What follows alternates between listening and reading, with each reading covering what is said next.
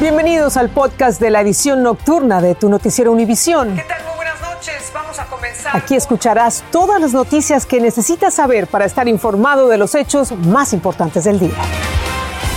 Es lunes 27 de septiembre y estas son las principales noticias.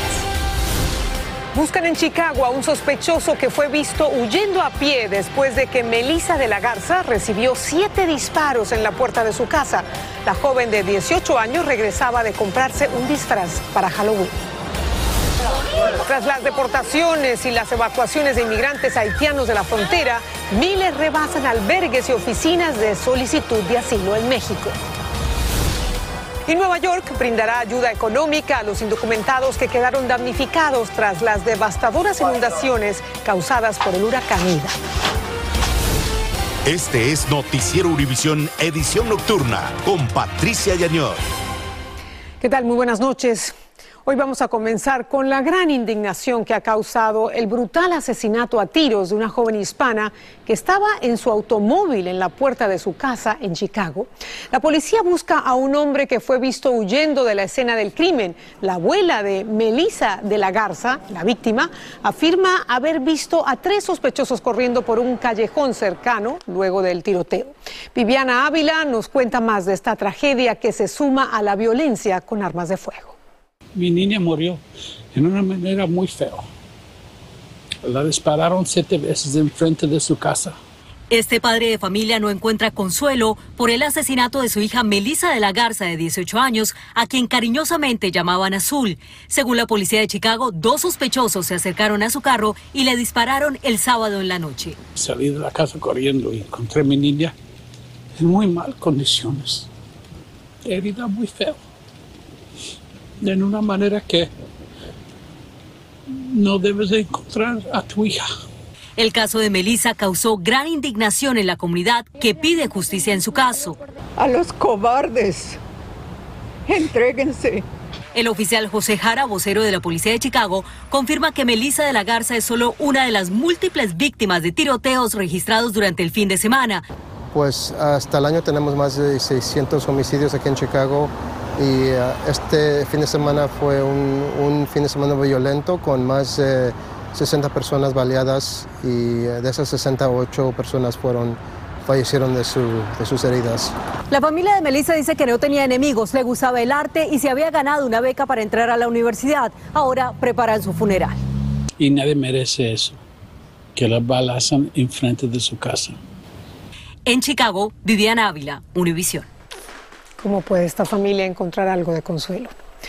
Vamos a pasar ahora a México, donde los albergues no dan abasto para alojar a los inmigrantes haitianos. A pesar de que miles de familias haitianas fueron deportadas y evacuadas de un campamento en la frontera, los migrantes siguen llegando con la esperanza de cruzar hacia Estados Unidos. Y como nos muestra Pedro Ultreras, Tamaulipas es uno de los puntos de gran concentración. Las calles de Tapachula, Chiapas están abarrotadas de migrantes por estos días. Es aquí donde está la verdadera crisis migratoria en México. Y si bien aquí se encuentran de varios países, la gran mayoría son haitianos. Hay mucho, hay demasiado que están viviendo en la calle. En las afueras de Comar, la Comisión Mexicana de Ayuda a Refugiados, donde se tramitan las solicitudes de refugio por cuestiones humanitarias, hay un mar de migrantes todo el día. Algunos llevan meses esperando su trámite. Tengo una cita que yo tomaba desde hace como dos meses atrás. Esa cita me llegó por mi cuenta de Gmail. Me llega por 12 de noviembre. Para sobrevivir, muchos de ellos venden aguas o alimentos. Tratan de ganarse la vida como sea, porque nadie los ayuda, nos dijo Antoine Collin, que llegó de Chile hace un mes y vende gaseosas y botellas de agua en la calle. Solamente tú, tienes que aprovechar, intenta algo para sobrevivir, pero si no haces nada, no llega dinero en tu casa. Y los albergues en Tapachula se encuentran a reventar. Ya no cabe un migrante más. De día o de noche siempre llega alguien pidiendo alojo. Algunas madres están desesperadas y sus niños enfermos. Acá tiene muchas personas, tiene muchos, todos los niños están enfermos. Tapachula se ha convertido en un cuello de botella para el migrante que su única intención es llegar a Estados Unidos. Pero el gobierno de México, dicen quienes defienden sus derechos, no los deja pasar. No se quieren quedar aquí en Tapachula. Aquí ellos mismos lo dicen que no hay trabajo. No se sabe exactamente cuántos migrantes hay en la actualidad en Tapachula, pero se habla de miles y están por todas partes. Y esto no parece terminar pronto porque según los mismos migrantes, haitianos en su gran mayoría, todos los días siguen llegando más. En Tapachula, México, Pedro Ultreras, Univisión. Gracias a Pedro. ¿Y cuánto cobra un coyote por llevar a uno de estos migrantes hasta Estados Unidos? Y si se trata de una familia y al migrante le garantizan llegar a Estados Unidos, Jorge Ramos habló con uno de estos coyotes, coyotes quien prefiere que lo llamen facilitador de oportunidades entre 9 mil y 12 mil dólares es lo que nosotros cobramos. El viaje que nosotros ofrecemos es un viaje hasta Houston o hasta Dallas, Texas. Ahí se le, se le entrega a los familiares. No todos son ladrones, no todas las mujeres que vienen son prostitutas, ni son pandilleros, ni son delincuentes. Parte de la entrevista de Jorge Ramos eh, que nos envió desde el sur de México. Y los senadores republicanos bloquearon esta noche un proyecto de ley para mantener funcionando al gobierno federal. Sin embargo, los legisladores demócratas anunciaron otra votación esta misma semana para tratar de evitar un cierre. Desde Washington, Jan Rodríguez nos explica la gravedad de la situación. El Congreso de los Estados Unidos está contra el reloj. El gobierno federal cerraría la medianoche este viernes si no se aprueba un presupuesto. Estamos frente a un desfile de opciones horribles que afectarían a todos los estadounidenses, dijo el líder demócrata del Senado. Allí, esta tarde falló un voto para comenzar la discusión sobre el presupuesto, porque los demócratas también quieren que se suspenda el límite de la deuda federal durante el próximo año, algo que los republicanos rechazan. Al gobierno federal se le acabaría el dinero para pagar sus deudas a mediados de octubre, lo que no tiene precedente pero muy posiblemente eh, se deje de pagar las jubilaciones, se deje de pagar los sueldos a los empleados públicos y a los militares. Eh, la gente que está esperando una devolución de sus impuestos eh, de parte del gobierno, bueno, no los recibirían. Los republicanos argumentan que el presupuesto en este momento es demasiado costoso y no pueden dejar la deuda sin límite. Ellos quieren una tarjeta de crédito sin límite y eso yo creo que es muy, muy peligroso. En la Casa Blanca dicen que ya están haciendo planes de contingencia y que si llegara a cerrar el gobierno, los trabajadores de salud pública se verían exentos por la pandemia. Para evitar un cierre de gobierno, los demócratas intentarán aplazar la fecha límite del presupuesto hasta el mes de diciembre y así ganar un par de meses para negociar con los republicanos. Pero si no logran esa extensión en los próximos cuatro días, el gobierno cesará sus funciones el viernes. En Washington, Janet Rodríguez, Univisión. El tren de Amtrak que se descarriló el sábado en Montana iba justo por debajo del límite de velocidad, a unas 75 millas, cuando se salió de la vía en una curva, causando la muerte de tres personas. Esto dijeron investigadores federales, quienes tratan de determinar con exactitud la causa del trágico accidente. Están revisando videos del tren y de otra locomotora que se salió de la misma vía poco más de una hora antes del descarrilamiento. Decenas de indocumentados que perdieron sus viviendas y pertenencias durante las devastadoras inundaciones en Nueva York podrán recibir ayuda económica. El Estado y la ciudad han destinado un fondo de ayuda que los afectados pueden usar, por ejemplo, para mudarse a otra residencia o para reparar sus viviendas inundadas. Peggy Carranza nos explica los requisitos que deben cumplir estos damnificados indocumentados. Lo poco que, que se pudo rescatar Tres semanas después de que la tormenta Aira inundó el sótano donde Oscar Gómez vivía con cuatro adultos y dos niños, esta familia aún no tiene una casa.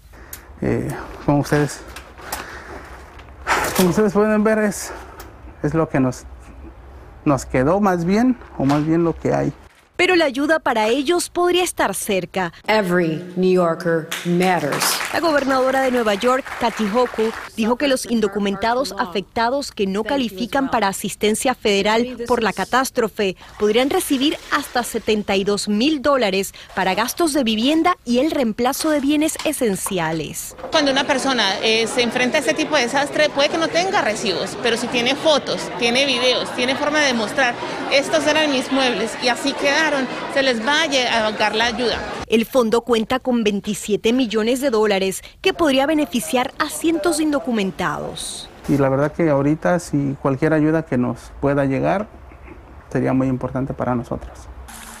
Aira dejó más de una docena de muertos en Nueva York. Algunos de ellos vivían en sótanos ilegales. La ayuda se podrá solicitar desde hoy hasta el 26 de noviembre llamando a la Oficina Estatal para Nuevos Americanos. Los afectados también pueden dirigirse directamente a organizaciones sin fines de lucro como Make the Road y Caridades Católicas. En la ciudad de Nueva York, Peggy Carranza, Univisión. Así que no hay que perder tiempo. Y el gobierno del presidente Biden está proponiendo una nueva medida que busca proteger de la deportación a unos 700 mil Dreamers, esos jóvenes que llegaron al país indocumentados cuando eran niños. Por su parte, el secretario de Seguridad Nacional, Alejandro Mayorkas, pidió al Congreso que actúe rápidamente para proporcionar a los Dreamers el estatus legal que merecen. Pfizer anunció que planea solicitar en pocos días la aprobación de una vacuna contra el COVID-19 para niños. Este paso se suma al acceso de millones de estadounidenses a la vacuna de refuerzo de Pfizer, que aumentaría la protección de todos contra el virus. Lourdes del Río nos explica quiénes pueden ponerse esta tercera dosis. El presidente Joe Biden decidió predicar hoy con el ejemplo. Se puso la tercera dosis, la vacuna de refuerzo, y lo hizo a la vista de todos.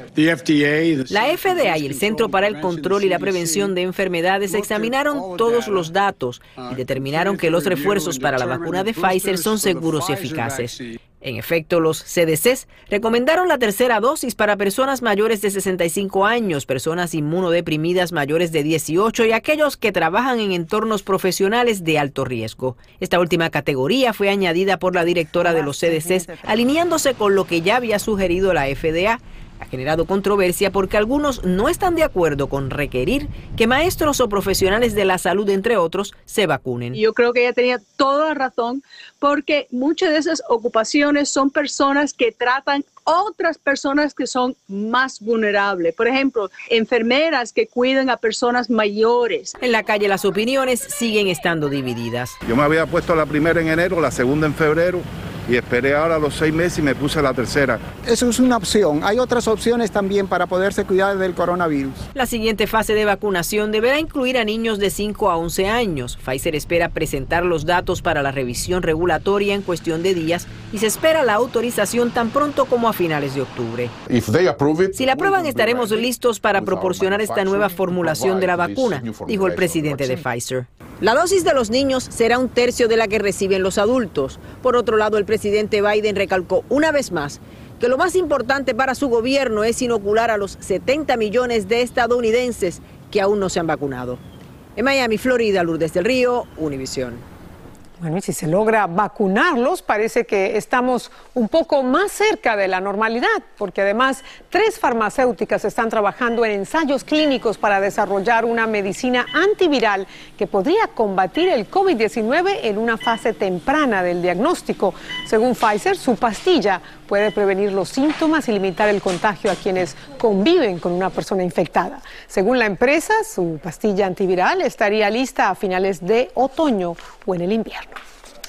Y vamos ahora al condado de Los Ángeles, donde el fiscal de distrito George Gascon anunció su decisión de anular casi 60 mil condenas por marihuana, algunas de hace varias décadas atrás. Esto permitirá que las personas beneficiadas obtengan, por ejemplo, una vivienda y hasta consigan un empleo. Desde Los Ángeles, Juan Carlos González nos habla de la controversia que ha generado esta medida. Son aproximadamente 60.000 las personas del condado de Los Ángeles que serán exoneradas de los delitos relacionados con el cannabis, según lo anunció el fiscal del condado angelino George Gascon, lo cual es bien visto por algunos como el abogado Jaime Magnum. No, es muy buena oportunidad para realmente no solamente para las personas que se van a beneficiar, sino también para la sociedad, porque yo no veo el motivo de, realmente cerrar las puertas a unas personas con unas cosas tan pequeñas como esas. La medida es posible en parte gracias a una ley de California que permitió a los fiscales la revisión de estos casos y a raíz de la legalización de la marihuana con fines medicinales y recreativos en el estado. Sin embargo, hay quienes se oponen a que estos casos sean eliminados. Son casos de felonía, no solamente casos de crímenes menores, pero también mayores que se le dicen felonías. Y para mí él como fiscal debe de abogar para las víctimas de crimen. Y esto no es abogando para ellos, sino está, él está abogando más para los criminales. El año pasado aproximadamente 66 mil casos más fueron eliminados en estas mismas circunstancias, por lo que el número total de beneficiados es de casi 125 mil. De acuerdo con el fiscal George Gascon, la medida abre la oportunidad a estas personas para que consigan trabajo, vivienda y otros servicios que se les han negado, según él, debido a las injustas leyes sobre la marihuana. En Los Ángeles, Juan Carlos González, Univisión. Un nuevo informe del FBI reveló que en 2020 hubo un gran aumento en los homicidios, varios vinculados a tiroteos, comparado con 2019. El año pasado se registraron un incremento de los homicidios de casi el 30%, el mayor aumento registrado en los últimos 50 años. Los delitos violentos también aumentaron un 5.2% en 2020 en relación al año anterior. Y un jurado encontró hoy al cantante R. Kelly culpable de varios cargos relacionados con el tráfico sexual. Los cargos se basaron en el uso de su estatus de estrella de la música durante un cuarto de siglo para abusar sexualmente de mujeres y niñas menores de edad. El juicio fue posible gracias a las valientes mujeres que narraron en corte y con detalles los vejámenes a los que fueron sometidas. Pasamos ahora, a, la... ahora a la isla española de La Palma, donde el volcán Cumbre Vieja disminuyó su actividad volcánica tras su continua erupción durante ocho días seguidos. Sin embargo, el peligro continúa con la posible llegada de los ríos de lava ardiente que alcanzan el océano. Y si esto ocurre, podría causar serios daños a la salud de la población. Cuando la lava hace contacto con el agua, se inicia un proceso de enfriamiento que dura bastante tiempo y exige tomar máximas precauciones ese choque térmico forma una nube de vapor de agua que también contiene ácido clorhídrico y fragmentos de vidrio volcánico. Las primeras capas de lava se enfrían muy rápido, provocando explosiones de gases en una lluvia tóxica que pueden provocar daño pulmonar e irritación de los ojos y la piel. Pero el daño inevitable será a la flora y la fauna de la zona desde el momento mismo en que se produzca el brutal choque térmico cuando la lava que arde a 1800 grados Fahrenheit impacte el agua en la superficie marina. Aumentan las agresiones y las protestas en Chile contra los inmigrantes, mayormente venezolanos, y los británicos agotaron el combustible en muchas estaciones del país. Estás escuchando el podcast de tu noticiero Univisión. Gracias por escucharnos. La presencia en Chile de inmigrantes, en su mayoría venezolanos, sigue siendo la razón de protestas e incluso violentos enfrentamientos con la policía en la ciudad de Iquique. Algunos manifestantes prendieron fuego a la ropa y otras pertenencias de los inmigrantes que intentaban reubicarse después que la policía desmanteló el campamento que habían levantado en una plaza de la ciudad. Cientos más marcharon por la calle portando pancartas que exigían frenar la inmigración. Y agricultores cocaleros en Bolivia se enfrentaron a la policía de esta manera.